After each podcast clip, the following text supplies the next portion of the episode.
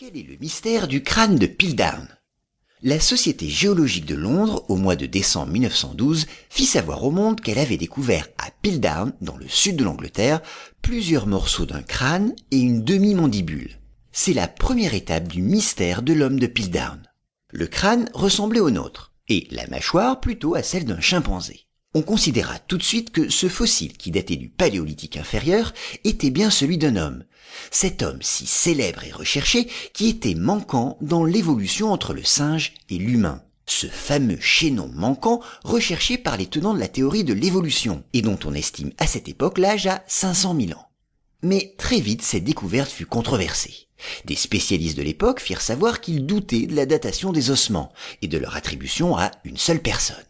Un doute si important qu'en 1953, le British Museum, où étaient exposés les ossements, dut reconnaître qu'il s'agissait d'un faux. C'était en réalité le crâne